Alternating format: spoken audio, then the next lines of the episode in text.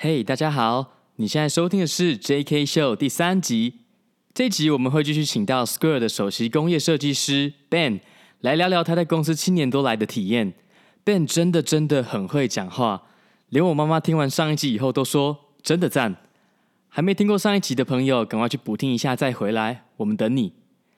Ben 在这一集会跟我们谈到他加入 Square 时候的面试流程，还有加入公司以后从一开始的不适应。到后来取得同事信任的心路历程，当然我们也会持续聊到 CEO Jack Dorsey 管理公司的方式，还有 Cash App 的早期发展。如果你喜欢这两集的访谈内容，拜托你分享给你的亲朋好友们，特别是设计师。Ben 这次掏心掏肺的分享，我认为真的值得让更多人听到，拜托你们啦。好，让我们继续来跟 Ben 哥哥开杠。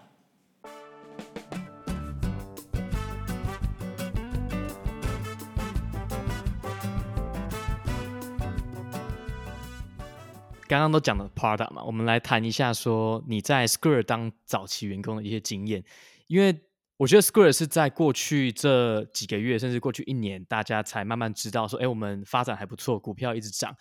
但是你是在二零一三年就加入了，所以算是还蛮早的。你当初是怎么发现这间公司，然后为什么选择 Square？当初发现的公司，当然也是有时候会。像说那时候我我在 Square 呃的前一个公司，在一个呃在 Mission 的一个很潮的地方的一个呃设计工作室，然后大概三十个人吧，也在旧金山吗？对，也在旧金山。然后那时候其实第一次看到 Square 或者早期看到 Square，大概是应该是说那时候呃 San Francisco 我们要去吃午餐的时候，我们会去一些地方会有 Food Truck，就是有呃餐车的地方。那那餐车可能。原本早期都收现金，那有时候就是要跟别人借现金，有时候还要去银行提现金，也是很烦。然后看，哎，奇怪，有个东西可以刷卡。那可是那时候也没有太注意嘛，因为其实你在你在旧金山，你在湾区，你常常会看到一些新东西这样子。那就有用过几次。那后来是因为有一个 Square 的员工透过别人认识我，然后说他们在找第一位设计师，然后问我有没有兴趣。然后那是当初也没有真的说我一定要换工作，可是反正想说好吧，那我们就聊看看，那就跟我现在的老板聊了一两次，然后我就觉得哎还蛮有趣的，就是说以一个工业设计师以前不是服务于设计公司，不然就是服务于硬体的大公司这样子。那想说哎，假如去一个软体公司，想要去一个新创公司，会不会有学到一些不同的东西？会会不会有不同的一些？我们说 dynamic 这样子，所以我就想说好，那我就大概简单的准备一下，把我简单的资料，呃呃准备一下，然后带过去谈。然后因为我也是蛮特别，是我没有花很多时间在做什么呃作品集啊或网络的作品集，可是我我我的我的设计的方式就是做很多 prototype，所以我就带很多 prototype 去，然后跟他们聊看看，诶，发现说其实呃跟我聊的人东西呃的同事都很 smart，都很。解决问题的方式都跟我以前想的呃解决问题的方式不太一样，然后公司的发展的、嗯、呃的方式也蛮特别的，所以我老板那时候就问我说：“那你要不要比较 serious 到一个正式的 presentation，正式的 interview？” 然后在一一个两个月后吧，我们就真的有正式的 interview。然后那时候矽谷的 interview 你应该也知道，就是说真的是很严谨，就是整天的 interview，从早上九点到下午五点，真的是超级累，而且是。呃，不同不是只有设计师 interview 你，是所有的设计师，还有工程单位，还有产品的人都要面试你，然后看你的作品集，问你作品集里面的问题，然后中午还会带你吃午餐，然后了解你这个人的个性。就他们不是只是想要找一个不错的设计师，他们必须要可以找到一起。不错的设计师，而且可以一起合作、可以一起沟通的设计师，我觉得这很重要，因为尤其你是第一位他们要招的人嘛，所以早期员工对 startup 每一个来讲都非常重要。万一今天还有一个错的人，那就会把公司带到一个比较不好的方向。对，所以那时候就是呃，第一那一天面试的第一天，真的是从早上九点到下午五点，然后跟不同的人聊，然后中午一起吃饭，然后我感觉蛮好的，呃，公司可能感觉也蛮好，所以我老板。晚上就写信说，那明天要不要跟 Jack Dorsey 聊看看？然后还有另外一个从纽约来的设计设计的呃 director 聊看看。然后我就说哦好，然后隔天就跟 Jack Dorsey 聊，然后跟另一个 director 聊这样子，所以他们也就只是聊一下我个人的对设计的看法，对设计的启发的是什么东西？那你你是不是？就是常去旅游啊，或者这些东西，然后并不会太在乎你的整个整个很 solid 的东西，因为你已经经过了你同事的这个筛选，这样子，所以你会发现说，其实他们在早期害人的时候，他们很重视我们叫 culture fit，就是说他必须要你知道这个人你的价值观，呃，你的你的你的一切，然后才要要不要给你 offer 这样子。那就觉得面试完的感觉蛮好的，然后也听说，我也我当然也会问他一些比较 critical 的问题，说你想要把公司经营的呃带领成怎么样？你到底要解决这个什么问题？这样子，那你就会发现说，他不是只是要解决一个非常小的问题，他不是要解决说我就是要把产品做漂亮一点这样，那这样子我就不要加入这个公司，而是说他有更大的愿景，希望解决的问题这样子，所以。那时候二零二零一三就是经过这样的面试，这样子的互动，我觉得还蛮不错的。然后自己回去还又查了一下，然后我觉得说那好吧，反正那时候还年轻啦，现在老了。那时候反正 lose，所以我就好吧，试看看加入这样子。那你当时加入之前会不会觉得很害怕？因为你毕竟之前都是在设计公司跟大的硬体公司。哦，我超害怕的。我超害怕的，软体新创应该会有很多不一样设计的方法吧？除了软体新创，就是说，因为我自己的 background 比较特别，就是我没有经过在美国念书，我就直接来工作。然后刚开始工作的话，是一个设计公司，所以设计公司其实你周遭所有人都是设计师，所以你其实每天生活的方式也差不多，你讲的语言也差不多，都是设计的语言嘛。可是我加入这个公司，第一个它不是硬体公司，所以其实大家对硬体的了解非常的少。第二个。他没有之前没有 hire 过任何一个工业设计师，我是第一个。然后第三个是，他是一个软体公司，所以他整个 business model 或者是他们可能每天用的术语，或者是每天的 dynamic 都不太一样。然后这就是一个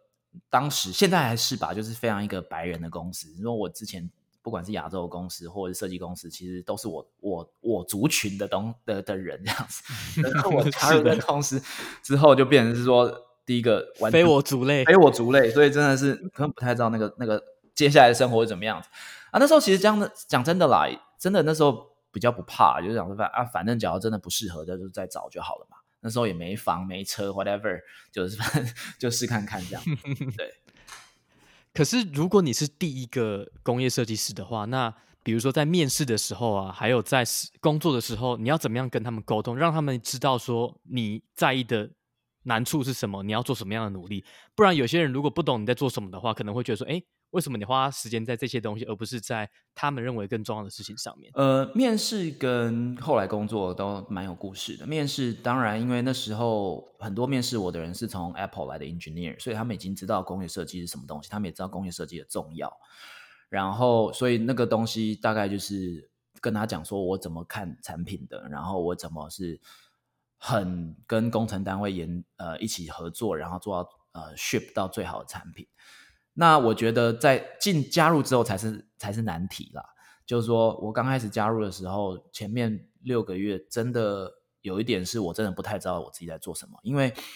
呃就刚刚我讲的就是说我加入的以前的公司大部分都是老板或者是 PM 给你一个很清楚的产品规划，说我要做这样的产品，这样的规格。呃，这样的目标使用者的产品，那你可不可以给他一个设计？不管是外观，就一切都很确定了。对，那呃，Square 呢，它就没有这样的流程。所以呢，刚开始我可能老板说：“哎，我们来发想这个东西。”那另外一个同事说：“我们来发想另一个东西。”那可能软体的人说：“哎，我觉得这个东西有机会。”然后或者是一个高层说：“我这东西，你可不可以试看看这个东西？”那我就觉得前半年呢，我试一下这个东西，诶，拿给另一个人看，就诶，不对啊，这不是我要的东西啊。那我做了他说要的东西，我又拿给原本的人看，他说这不是我要的东西。所以前半年其实因为没有人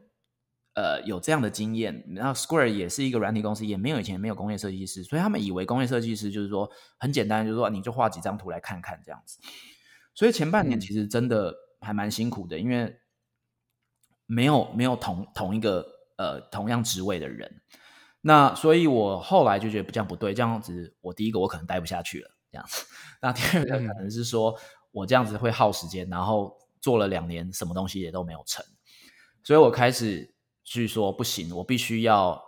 更呃，第一个我必须要跟不同的人、跟 stakeholder、跟工业设计或跟硬体设计或跟整个 business 有关于硬体的人做比较深入的讨论。我们说的 one on one 嘛，那前半年就花了很多时间在做这个 one on one，知道他们的目标，他们想要到达成什么东西。那同时间呢，也慢慢 train 自己说，必须要捍卫自己的角色，跟呃，我们说 speak up，就是说必须要要要要有说好，即使大家的意见不一样，你也需要立得出一个意见去做下一步，不然永远就是在那个原地打转。所以其实花了很多时间在花，大概花了半年一年去才去 figure out 设呃 Square 的一个呃设计发想流程是什么样子。然后必须要坚持自己的东西，而且自己说的算，然后请别人去执行你的决策，这样子。我觉得你讲这个其实也在，不管是是不是设计师啊，你在各种比较 senior 的人身上都看得到，就是你要有自己的意见，然后你要去告诉大家说为什么要这样做，而不是另外的方向。而且我相信 Square 创造文化也让你们软体的人也是有这样，就是说你可以 speak up，讲出你的意见。不是说只是听上面的人说，哦，我要这样子做 A，然后你就做 A，而是说，因为你可能还比他更懂下面的细节这样子。不过我觉得你的你的例子是比较难的，因为你是第一个工业设计师，然后你也没有其他人可以参考。那你是怎么样在这种比较模糊的情况下，还能够？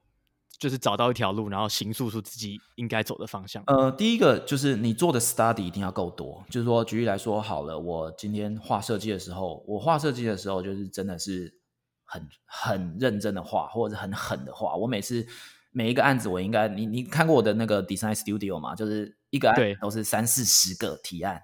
哎，那三四十个是做出成型的东西，可是 before 那个成型的东西，我可能画了一百个。这样子，所以我的超夸张的，对对对，因为我我我跟我合作的，就是我没有 hire 呃，帮我画三 D 的人，可是我画三 D 的人都会笑我说，你这次要用那个 alphabet，可是你常会用到 Z 这样子，然后说哦，就是超过了，对对对。对，所以呃，你第一个你一定要做够多的 study，因为你当你够做够多的 study，你够深的去探讨核心，你你大概就知道你自己要什么东西这样子。然后第二个是你要。真的了解你这个 business 的 mechanics，你各个 business 的不同的运作的，就是说它里面的这个 mechanics 到底是怎么运转的？那你懂了这些里面的东西之后，我不是说真的产品的里面，而是说这个 business mechanic，就是说这个是一个我们要怎么解决问题，商家到底要什么东西？你有了这些东西之后呢，你才可以在一个比较模糊，或者是大家给你一些纷纷乱的意见的时候，才可以理出一个头绪。然后慢慢的去去去一步一步的，就像说美式足球，慢慢一步一步的到达终点这样子。那当然也是会，我有做过很多错误的决定。然后可是做错误决定没有关系，是你了解错误决定，然后找方式把它改过来这样子。比如说什么样错误的决定？你记不记得我们那个 register 早期？因为我是一个设计师，然后什么东西都喜欢很简单，所以我们就。嗯在那个插卡使用者插卡的地方是非常的隐晦的，是黑色跟其他的。哦，对。然后，所以我们就是想说，可不可以用呃产呃使用者应该是说靠 LED 灯啊，或者是其他的方式就可以找到那个插卡的地方。结果后来发现使用者根本找不到，所以很多呃商家就会贴一个很丑的贴纸，反而更糟，说请你插这边 这样子。所 以我们其实怎么办？我们的尴尬，不管是说商家寄照片给我们看啊，或者是我们使用呃小我们的员工自己去买东西的时候，贴到这个呃有很丑的照片，然后都寄给我看，然后我们就说好不行，我们来改吧。所以其实整个被耻笑哎，真的。所以其实我也是做过很多错误的决定，可是其实呃我我觉得做错误决定就做错误决定已经发生了，那只是说我们就看要怎么样子改，就是不要影响到设计太大的方式，可以得到。最好的效果这样子，那后来怎么改进这个问题的？其实我们后来那边那一个小小的那个插卡的那个小小的一个 part，我们就换颜色。当然，我们接下来有更多改进的地方，会既简约又更好用。那现在已经快要量产的那一部分这样子，那你可能还没看过，可是这我还不能讲。可是就是我们一直都有在，一直这种就是像产产品的小的 iteration，就是说，其实我们 ship 这产品，其实我们一直都有在小改一些东西，这样让它。做得更好，这样子。那这个流程就是多久会有一次新的改版呢？呃，其实没有诶、欸，其实呃，你 Square 好处也是坏处，就是老板并不会说强制的要求呃这个 schedule，而是你必须要从更大的 scope 来看，就是说今天我们看这个问题大不大，它影响的商家多少，它影响多少 GPV，影响多少 transaction，然后同时间我们还有其他的产品在发展，那新的产品会不会把 resource 用掉而没办法做这东西，或者这个问题是不是问题很大，必须要去暂停其他的东西？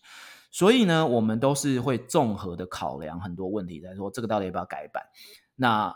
所以没有所谓的说哦，每一年就一定要是改版，而是说我们会去看状况，然后还有评估呃这个问题，然后还有评估其他的 resource 的问题，这样子。老板其实也蛮信任你的，就是你要自己做出决定，说这个东西是不是我们要有一个新的 iteration，还是说我们就 move on？我觉得在美国，我在美国觉得蛮有趣的，因为我其实大家可能不知道我的 background，我是亚洲受教育，然后到了很年纪很大才来，所以我并没有就是自己做勇敢做很多决策。以前可能就是我是设计师，我可能画了很多提案，然后给老板选。可是后来真的发现，在这边根本行不通，你必须要有一个很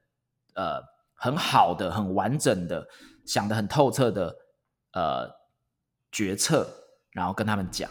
所以刚开始他们也是会有对我有些疑惑啦。可是这个东西真的是慢慢建立的 reputation，就是说，那你你这你做一次决策，做两次决策，你会发现他会觉得说，哎，你这个做决策越做越做决策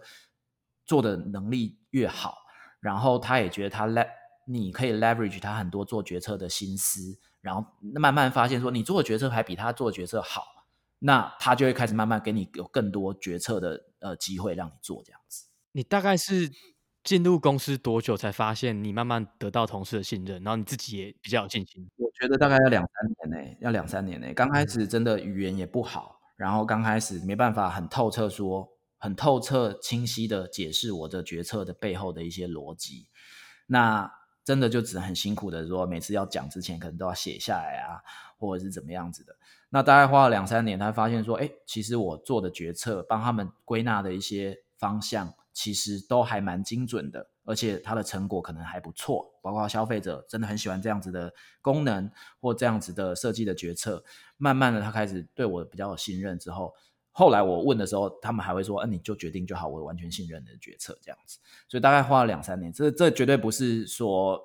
一两天的事情，这跟你的你的学历跟你过去的经历没有太大的关系，而是说你在这公司的合作过程中，慢慢的你的合作对象发现你的决策真的是有帮到这个产品，这样子慢慢建立起来。我觉得这种东西比较没有办法透过。学校的学习来得到，一定要透过业界的方式，让你在实际的过程中跟同事合作，跟不同的人发想，慢慢的去培养这种能力。对，而且其实因为我刚好呃在美国跟亚洲工作时间都算蛮长的，所以你会发现说，其实做决策其实是在工作上很大很大的一环的一个工作，就是说你做实际上的案子的东西花的时间，跟你光光只是做决策，其实是同等的重要。以前可能说，我们可能花了百分之八十的时间做实际的东西，不管是写 code 啊、画设计啊，可能花二十 percent 的时间做一个决策，或者是说我我让别人帮我帮我做决策。可是其实我发现说，这样做决策的时间一定要拉长一点，然后做决策品质才会变比较好，然后要去很全面的去想这些决策的各种可能性，这样子。那我相信你有听过之前我们有一个呃。一个 GM，一个高管，一个印度人，他做的那个决策的一个 framing 的过程嘛。那我也建议你可以贴给大家，嗯、呃，你的听众有那个连接，可以看一下我们 Square 是怎么做决策的这样子。那我这边就诶，那个东西是公开的吗？那公开的，那公开的，它其实有写在呃那个 Medium 还是 Coda 上面，然后那个叫 S 呃 Spade S P A D。哦，你说 GoCo 吗？对，你说 GoCo。现在之前是 Caviar 投，然后他之前是做。Google 跟 Facebook 的 Ads，然后来这边做呃 Seller 跟 Caviar，然后现在去 DoorDash。对，所以我其实来公司之后，发现公司的领导层他们其实做决定的时候，不是说随便做，不是说凭直觉，对。然后他们都是会有一个 process，然后来告诉大家为什么我们这样做。然后如果这样做如果有错误的决定，我们要怎么改善 process，让下次的决定是好的。对对。然后其实你也知道说，我们公司很多 retro 嘛，就是说今天做完决策，然后我们来看一下成果，然后需不需要做一些小改进这样子。那你中间？你刚刚说两三年才真的觉得比较有信心，中间有没有遇到那种很想放弃，或者是说同事对你态度不好啊，或者是你东西做不出来的感觉？会会会，一定会的。因为其实硬体是一个，就是任何错误的决定，其实都会造成蛮不好的结果。不管是你说举例来说，好，我我要买这零组件，或者是库存的东西，你你设计完了你卖不出去，这样子。所以其实这过程中当然会很辛苦，那你会发现第一个是，你有你你在产品公司，呃，在软体公司有产软体公司的好，可是软体公司有软体公司的不好，因为其实大家对你的工作不了解，他以为其实都像软体设计一样可以一直改，那所以大家可能对你的需要求或怎么样，可能就不不是用真的是懂硬体的人来来决策，那也有发现你要 push 的一些事情其实也是蛮的蛮难的，可是这个东西回到就是说，第一个是说。呃，为什么我我一直跟 Jack Dorsey 说，为什么我要我要在，一直就是到现在还是在帮 Square 呃设计东西这样子。那我自己是看说，其实你说其他任何领域，不管是说眼镜啊、手表啊、照相相机啊、车子，都有全世界我自己觉得非常好的品牌，对不对？相机就是徠卡啊、富士啊，你说车子你就很多不同好的车子，可是提到。Payment 提到 Point of Sale，大部分的产品都是真的很烂，either 是很丑，嗯，不然就是以一个使用者来说，你根本不知道它发生什么事情了，你根本不知道你接下来要做什么。所以其实你当你我这两三年当然有时候说啊，我放弃了，真的太难了。可是回到想想说，这是一个机会，这是可以让在这个领域中有好设计，让商家可以使用，或者是消费者可以使用的机会，那我还是就继续干吧，这样子。我觉得你有一天你的设计会放在书里面。其实如果人家讲到朋友 sale 的话，这不是我的目标了。这目标真的是说以呃我自己去消费，去店里面咖啡店消费的时候，我觉得那是一个很好的经验，在付款，然后是一个呃非常 enjoyable 的一个经验。然后商家的时候，其实也让他们，因为其实你要知道，你只要真的跟很多小商家聊过，他们小商经营小商家真的很辛苦。对不对？他不一定有念 bis 呃 MBA，他们不一定有真的有这个经营的那个东西。我们能帮他减少一件事情，真的也是让他们轻松。所以我的目标是这个啦，就是说放不放在书上，我真的是觉得还好，因为其实有很多放在书上的呃设计很烂，对，而且其实那公司也不怎么样。所以这个东西真的是希望是说，呃，我相信 Kenji 每次只要去咖啡店看到自己设计的东西被用，你自己也会觉得。那是一个还蛮好的经验，而且是好很骄傲啊！对对对啊，因为其实像你住的地方也也有不少呃，是用那个你你设计的 register 嘛。上次我我们去那个喝那个面包店、那、咖啡店嘛，在 San Mateo 那边，而且。我们还蛮多那种咖啡厅，比如说 Fields 啊，或是 Blue Bottle，都是用我们的 Square Register。对，所以每次看到的时候，其实就觉得啊，还蛮骄傲，就是自己做的产品真的落实在一般人，不管是商家，还有一般消费者的生活中。而且你会发现说，因为我们不是简单的处理，就只是说哦，刷完信用卡就结束，我们还有很多 Loyalty，我们还有很多呃呃 CRM，就是说 Customer Relationship 的东西。所以你会发现，我们在留下我们的 Loyalty 在这个机器上面。那是一个很好的经验。那接下来以后，我们可以得到更好的服务。我们都觉得这这是一个很完整的过程，而不是只有这个 payment 的过程。所以，我觉得真的就回到说，这工作会不会难？难，因为为什么其他人没办法把它做这么漂亮，或做这么的简约？其实它有它的问题，它有它的难处。所以，我们当我们遇到这么难的课题的时候，我们就想想说，呃，我们真的帮他们解决很大的问题。我觉得这可能就会就比较好过了一点，这样子。听 Ben 讲都快哭了，没有，我代表小当家谢谢你。没有没有没有，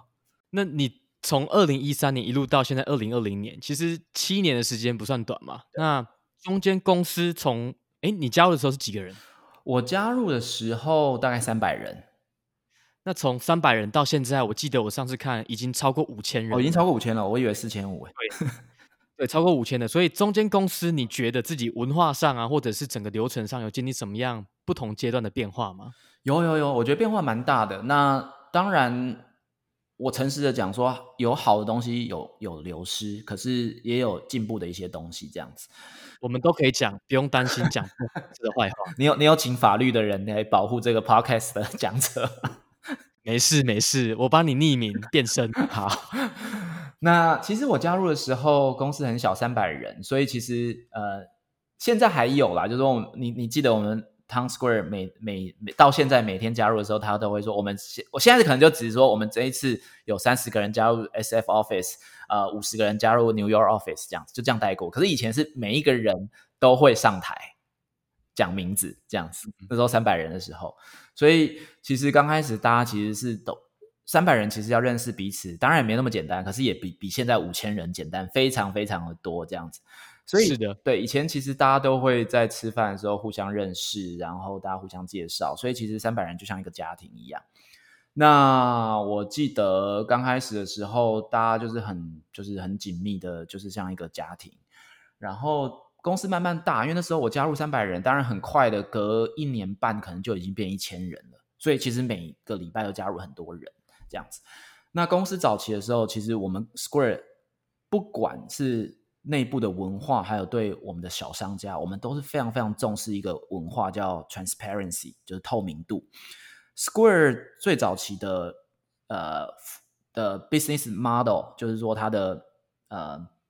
商业模式，就是说不管你刷多少钱，我就是抽二点七五 percent 这样子。那这个是一个对呃商家的一个 commitment 的一个 transparency。跟其他公司比起来呢？哦，其他公司其实你说举例来说，其他的 payment 的公司，它可能是说你刷到呃零到五千块是一个 percentage，五千块到八千块是一个 percentage，然后你没有刷到会有 penalty，会有什么东西，所以你其实很复杂，然后你可能又忽然无缘无故又赔抽了什么费用。可是你要知道，小商家他们根本没有每天时间都在那边看你的银行到底被都多 charge 多少钱嘛。他可能是月底看的时候才发现，有时候像我自己都不会去看我的，有时候被多被那种老的银行 charge 那个什么 monthly 的那种 service fee，我自己都不知道。那你有时候打电话进去又是客那种电脑的客服，其实你根本也是懒得打了这样子。有时候想说啊，十块钱就算了这样子。所以 Square 其实对商家的 commitment 的呃，就是一个很大的卖呃很大的一个重点，就是 transparency，就是说我们是很透明的，所以你你知道我们你付了多少钱给我们，你也非常非常简单，我们绝对不会给你。做一些奇奇怪怪的那个算法这样子。那另外，我们公司的内部的公司的文化也希望去有这个透明度。所以早期的时候呢，嗯、其实我们的任何几乎任何人都会收到公司不同 team 的 email 或者是开会的 meeting minutes。那你也可以去看到别人的 calendar，谁跟谁 one on one，谁跟谁参加什么会议。然后我们所有的会议室。全部都是是玻璃的墙面，所以你可以知道是呃是谁在里面开会。那所以其实公司早期就是大家都是认识的，然后大家都知道大家彼此在做什么，然后还有就是很 transparency 在公司部门里面这样子。那当然人越来越多的时候，其实这个这个文化会慢慢越来越难维持。所以我记得有一次 Town Square 的时候。Jack Dorsey 就说：“现在人越来越多了，然后他听到一个员工跟他有点抱怨说：‘哦，我我觉得以前三百人的时候，大家像家庭一样，大家彼此都认识，所以今天我要做什么事情，这一个案子要去请问一个人的时候，其实很简单，因为大家都互相认识。可是现在呢，因为大家都不认识，所以其实根本不知道是怎么样子。所以他有一次就说：‘好，我希望我建议在接下来的两个礼拜，你每天吃中餐的时候，都找一个不认识的人。’”坐下来跟他自我介绍，然后互相认识这样子，所以他就会很重视这种早期这种，就是说大家互相彼此熟悉的一些习惯这样子。那这个这七年来，其实这个东西已经越来越难 maintain 了。然后在 transparent，我们还是尽量 transparent 这样子，还是尽量透明。所以其实我们公司到现在为止，每次董事会之前都会把董事会的一个。的那个 deck 就是一个报告，全部寄给每一个员工可以去读，这样子。那我觉得是一个很好的学习机会，这样子。所以其实这个这个文化有变，可是尽量的能继续保持。那可是也有变得好的部分。举例来说，好的部分就是说，刚开始 Square 因为是草创，然后是 Star，所以比较乱。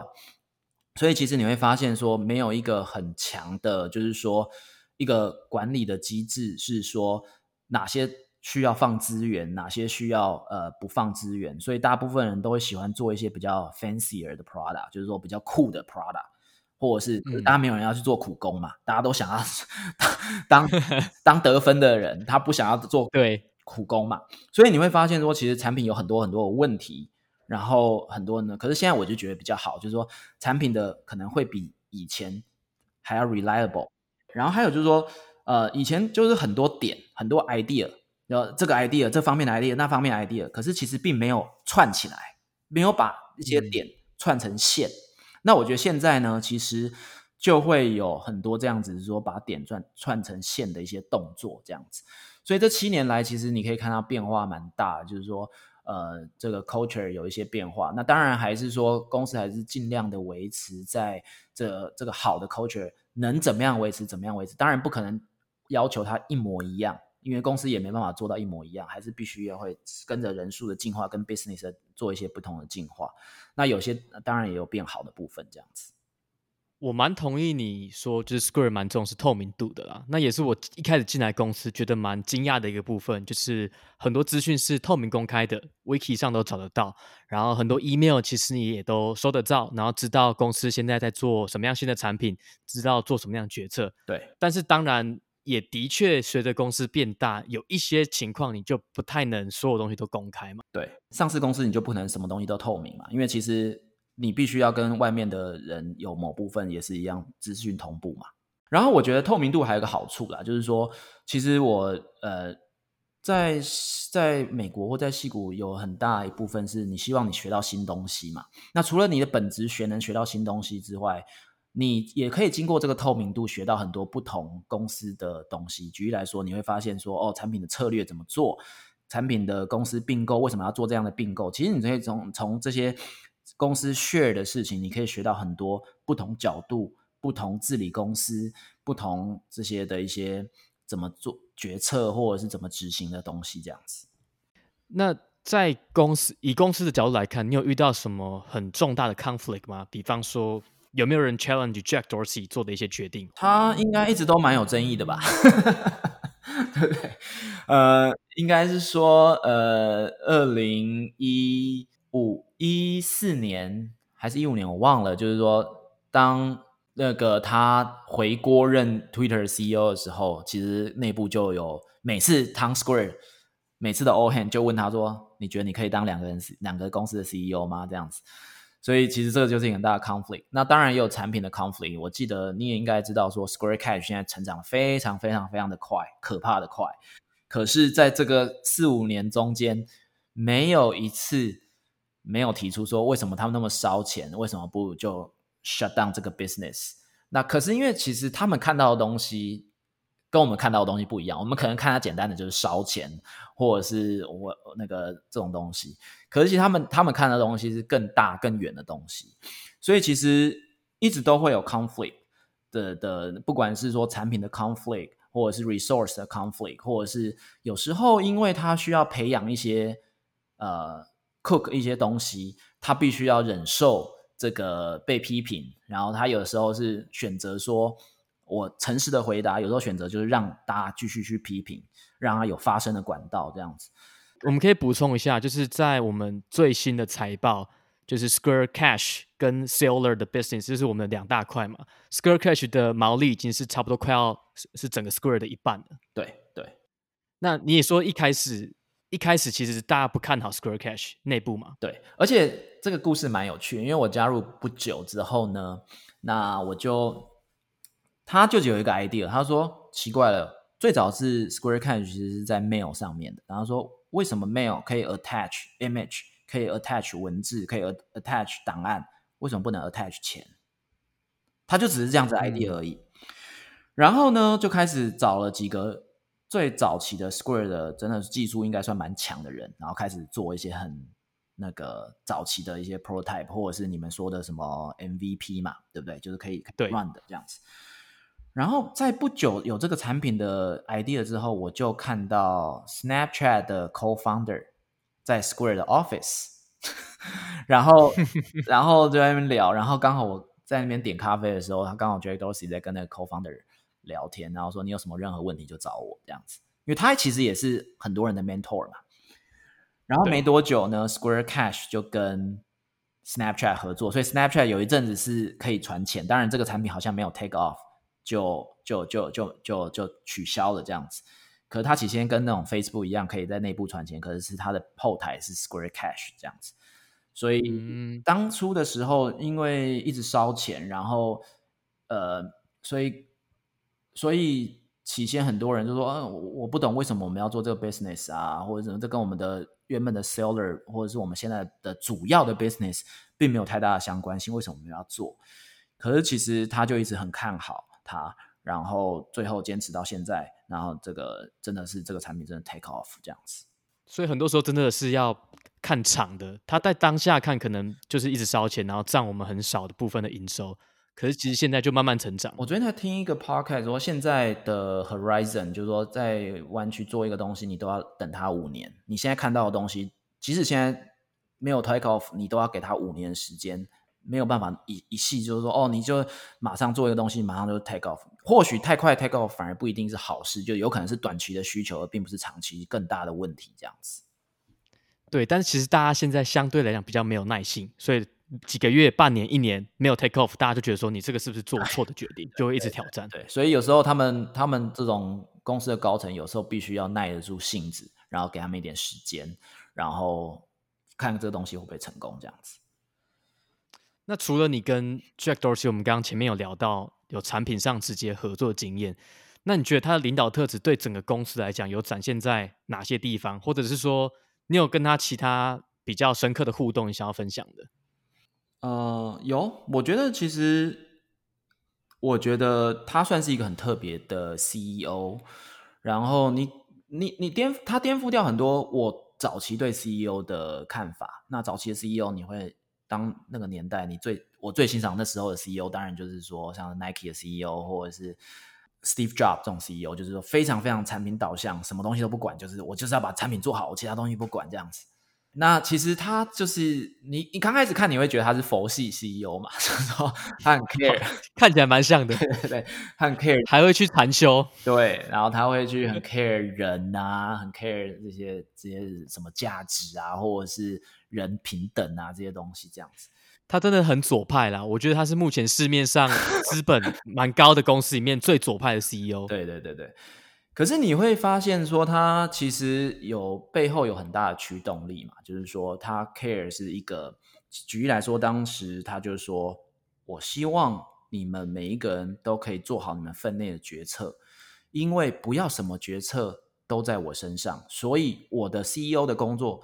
并不是就是说我要做帮你做产品的决策，而是我最重要的工作是创造一个很好的环境、很好的文化，跟找到对的人进来。那有了这些好的文化跟对的人，其实就可以帮他做更好的决策，比他更好的决策这样子。所以其实你会发现说，他其实花很多时间。去在想更大的东西，而不是说我就只看到眼睛只看到产品，眼睛只看到我们的呃 financial number 或者是一些呃公司的跟其他的东西，它其实是更大。就是说，我觉得 CEO 工作就是把这些东西都建立好，让这个公司运转的比我自己在 run 更好这样子。所以这是我觉得很很很有趣的一部分。然后第二个是说，大部分。公上市企业或资本家就是会想要赚更多钱，从你的客户上赚到更多、更多、更多的钱，这样子。是的，对。可是其实你会发现说，其实他很 care 是我们跟商家、我们跟使用者的一个良好的关系。所以你看这一次 COVID-19，你只要有看到一些那个 customer support，有时候他会写在 Slack 上面，就是说有些商家跟我们太感谢我们，讲到都哭了，这样子说还好有你们。才可以让我这个 business 继续经营下去，因为我还有一个家庭要养，这样子。所以其实他很在乎这些我们跟商家的关系，因为他觉得这才是 long term 的 partnership，这才是一个公司会有 relevant 在 long term。他一直在讲说公司要要要持续一百年或者是两百年这种东西。所以你刚开始会觉得说，哦，他太佛系了吧？他不像其他的 CEO 这么狠，就是什么东西都杀到见骨，我就是要赢这样子。那你会觉得他很佛系。可是，其实后来慢慢的就觉得说，其实一个品牌要被他的消费者信任一辈子，有时候真的是要从这种新的方面去着手，而不是说什么东西都杀到见骨这样子。完全同意，我觉得他学会了，就是有的时候你就稍微放手一点，然后让员工下去做，然后你专注在未来的事情，还有专注在跟这些我们的商家的关系。其实长期来讲，对公司的发展可能是比较好的，但是短期上来看，它绝对不是追求最短期的效益嘛。但我们其实也看到很多公司的例子，就是他们所有的决策，你会感觉出来他们在短期之内就是要想要赶快看到效果，但是长期来讲，他们公司会不会持续十年、二十年、五十年？就不太确定。对，没错。所以其实他很在乎这些东西。那我当然知道他看了很多这种这种书，就是说，呃，比较这种是比较长期的书，或者是比较灵修，或者是 比较呃这种这种呃心灵上的书这样子。像说有一阵子他就很就是跟达赖，他不是有一次禅修跑去还见了达赖喇嘛，还是见了什么样子东西这样子。所以其实他会会从不同的不同的呃灵感去去去。对公司的治理有一些新的想法，这样子。哎，你要不要解释一下？就是 Jack Dorsey 是每年都会去做这件事吗？现在我不知道哎。现在最新的 initiative 不是想要去非洲，所以可能禅修 不一定有了。他有一阵子就是他发现静坐对他来说蛮好的，就是说他觉得在这个很纷扰的环境，静坐让他可以找暂时找到一个平静，所以他。呃，前两年吧，他好像都有去一些地方静坐。好像第一年的时候去美国的一个很与世隔绝的一个小镇静坐了，可能是几天。然后后来隔一年就走更极更 extreme，到了缅甸还是到了印度的地方去静坐，呃，两个礼拜一个应该有二十天。对，我记得那时候消失了蛮久的这样子。然后最近是他觉得非洲有很多有趣的事情，然后所以他最近。就是在看非洲，当然这个疫情也也也也也改变了一些事情，这样子。那我也是很，我也也是很很很期待他从非洲那边得到一些不同的灵感，因为其实我们都知道说一个呃矽谷的商业模式，或者是每一个不要说矽谷好了，就每一个商业模式打倒另一个商业模式，都不是用原本的方法打，一定是用一个完全新的 idea。那其实我相信非洲有非常非常多有趣跟非常呃。呃，新的想法，因为他们的 infrastructure、他们的市场或者他们 environment 不太一样，所以他们有不同的产品。可他或许可以大大的启发在不同的市场的一些的做法，这样子。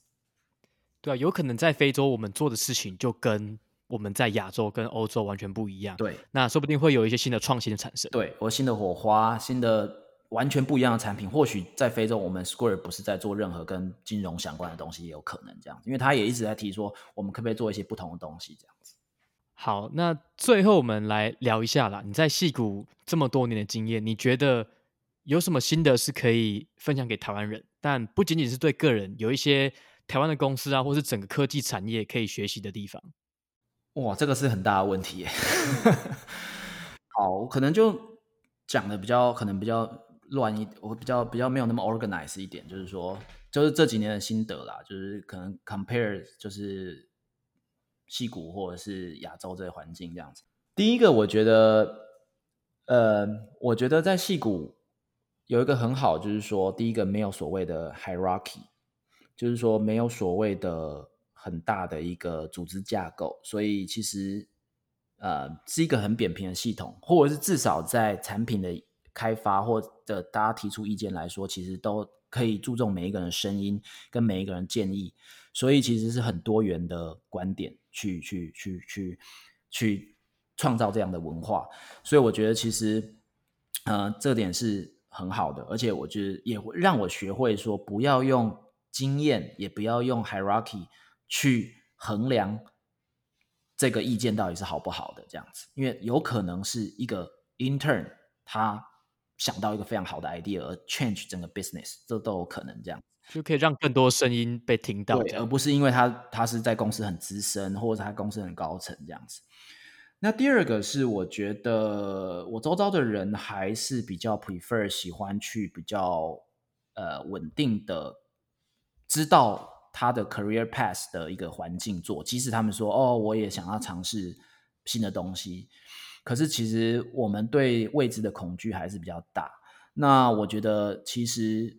我也不是说要完全去走一些很不安稳的道路，而是说你或许你在人生中都一直可以去尝试。假如说你你你你你整体来说你比较喜欢去一个稳定的公司，当然去大公司很好。那你可不可以去大公司过几年之后去转一些新的 team，然后去 explore 新的东西？因为只有去做一些比较新的东西，你才可以学到更大的东西，不是只有你原本的本职学能的东西。因为可以从各种，因为是新的东西，因为是新的东西，所以你可以去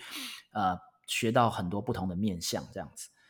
然后我觉得还有一个是说，我也是慢慢学习，就是说早期即使我身在矽谷，我几乎所有 hang out 的，包括我工作上会 hang out 的，大部分都还是亚洲人。可是我慢慢学的就是说，其实不同跟不同的人 hang out，跟不同人的人的合作。不管他是哪从哪里来的，不管是从在美国的本土的人，其实东岸西岸，或者是不同 background，或者是从欧洲，或者是印度，或者是黑人、亚洲人，其实他带来的观点其实都是很好的。你也可以从中学到他们是为什么会做这样的决策。有些人决策就是比较冲，有些人决策就是比较 thoughtful 这样子。所以我觉得，我也建议说，在戏谷，我觉得最 valuable 就是因为多元的文化。而创造出这这个是多元的价值，然后也就像说你之前做过的节目，说为什么我们希望去提升呃女性或者是女性员工在这个这个这个这个公司的这个的的份数量或者怎么样？因为是不同的人会带给不同的价值。就像说很多 small business，他们都是女性的经营者，所以他们对一些产品的看法其实跟男性是很不一样的。所以我，我我觉得这个东西是我觉得戏骨一个蛮好的部分，这样子。然后永远都一直尝试，就还有一点就是永远都一直尝试呃不同的做法，然后多去思考一些呃背后的问题。做很重要，可是我觉得花很多时间，花很多 quality time 去思考你做的东西，这也是很重要的一部分，这样子。哦，我觉得你这一段真的蛮发人深省的。我觉得很多时候。大家会很容易就去做一个东西，然后想的太少。原因是因为其实做相对来讲是比较简单的，但是你要去思考说，哎，你这个方向到底对不对？你是不是少考虑什么东西？这个想的部分，我觉得是还蛮重要的。然后我也是蛮同意你讲的，我也是来矽谷之后，跟这些不同国家的同事啊，跟不同公司的文化人去接触之后，哦，才了解到说，哦，原来我们过去所学的不一定完全是对的，它可能有些好的地方，有些不好的地方。那你跟不同人接触，你就可以知道从别人的学习上，别人的方面学习好的东西融合在一起，你就会学习到更多。对，所以其实这种东西真的就是说，呃，我不知道其他国家还有没有这么多元的民族会来同一个地方工作。那其实，呃，你会发现说，以我现在做工业设计，在在在 Square，其实你因为我们不也不是只有美国市场，我们还有加拿大、日本、澳洲、英国，或者是其其他几未来的国家。其实每一个人。对一个领域、一个产品都有不同，其实一样的产品都有不同的感受跟不同的使用的习惯。那只有透过先前期你的员工就同事就有不同的文化，他就早期就可以给你一些意见，还有不同的考思考的方式，我觉得都是蛮好的这样子。然后真真的就像你讲的，就是说做很重要，那思考也一样重要。然后你的思考是够三百六十度的。那我觉得戏骨我真的很少看到。有可以有这么，就是其他地方有这么多元的思考。当你今天提出一个 idea 的时候，很多人在早期去做一些 critique 的时候，是其实是帮你想，你有没有想到完善的部分这样子。那我觉得想真的是我在戏谷这几年，呃，学到很多很多的东西。就说我这个我做这个这个事情，它的意义在哪里？它背后意义，而不是说专一头就是一头热，就只是一直在做事情而已这样子。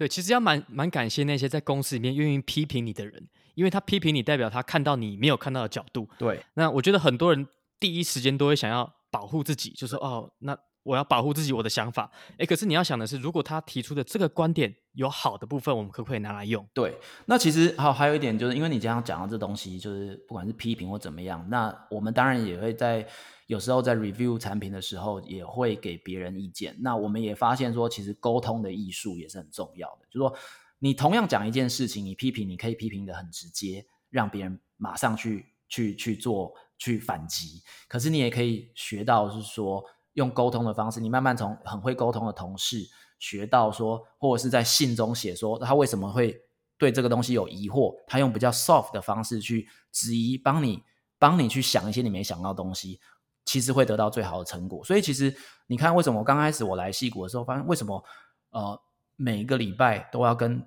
同事或老板 one on one，其实我们都在增进彼此的认识，增进彼此的沟通的技巧，然后把一些比较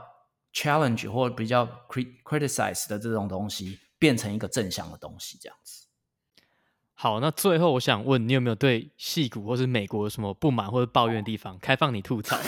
这太多了啦，这太多了啦，这个东西应该真的是讲不完，而且这可能要讲太多，因为其实我我可能比别人还要更刚好跟这个政府有做一些打交道，比方说我在我在弄房子啊，或者是其他的事情。那当然你可以看到西谷很多好的地方，你也可以看到西谷很多缺失的地方，包括。资本到资本主义到一个很严重，就是很多政府的效能不彰。可是你可以看到资本市场其实是非常非常有效率的，这样子，这太多了，这样子，所以这太多了，无法吐槽起。对，真的，真的，真的，只是说我不相信全世界有一个 perfect 的地方嘛。那只是说，在我年轻还有经历的地方，经历的时候能，尽量的学习这边的好的地方，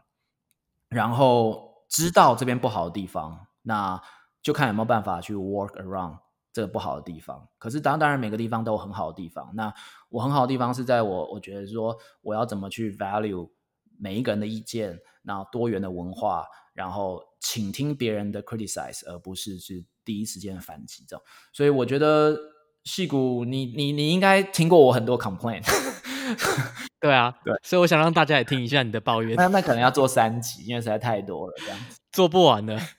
对，那你之后长期会想要待在美国吗？我觉得走一步算一步吧，就是说，呃，你可以看到美国最近因为这个疫情，包括总统的关系，也相信也遇到很大的 challenge，因为呃，这些这些事情让一些事情都浮现了。那目前我会觉得，先把我想要学的东西学得更透彻一点，然后运用。戏骨的一些资源，这资源可能不是真的是我的资源，而是说，举例来说，公司帮你 hire 到最一流的人才，去帮你一起做你一起做的产品，这是我这是我所谓的资源。那做到一个地步，然后或许会休息一阵子，然后看看这个世界，当然会很想要 travel 这个世界，看看不同的东西，去南美啊。去欧洲啊，然后我相信对我自己的人生会有很大其他的体体会，或许又回到这里来，或许又去 some somewhere else。有时候你听到很多其他的 podcast 或或者是戏骨其他人分享，也有很多人因为 travel 而得到很多灵感，有可能就在那边做下去了。有可能又回来做，所以这东西我并没有要很设限，因为其实这个世界的变动太快，所以我也很难，我也不知道今年会有 COVID-19。那你也一直听我说，我想要去日本住一阵子，我想要去 哪里住一阵子，对，都没有发生，因为就是因为疫情这样子。好，那我就看疫情结束，你会不会真的旅游？希望疫情赶快结束啊，不然疫情只要拖个两三年，真的就没办法 travel 这样子。可是我也是觉得说，也是时候要。到不同的环境完全吸收，就是你去旅游，你都看到就像很表面的东西，因为有好的地方，对，而且你才待两个，最多待两个礼拜，那你没办法真的很深入的了解这样子。那其实也不一定说真的一定要出国或去到别的国家。其实 Kenji 你应该也知道说，美国也是非常非常多元的。你只要去中西部，很多完全跟你在这那个。West Coast 或 East Coast 这种 bubble 完全不一样，对不对？所以其实我也有想过，那去搬去呃中西部住一阵子，你也会有对人生有不同的体悟，这样子。那我觉得其实我也会想要去尝试看看，而不是一直待在西谷，因为西谷有很多很多的问题嘛。只要你们 search 一下，说这边的物价、房价都很高，自杀率也很高，大家都活在很压力很大，然后也不是很快乐这样的状态下。那当然也不希望一直都在活在这样子。状况下，所以还是会想要改变。可是有一天也有觉得说，哎，compare 其他的地方之后，或许西谷还是我比较 prefer 的地方。这样子。好，我们今天很开心 Ben 跟我们的分享。我觉得这是做访谈者最喜欢看到的来宾，就是全部都给你讲，我就静静的听，事实加入意见就好。我话我话太多了，不会不会。好，很谢谢 Ben，那我们下集见喽。拜拜，拜拜。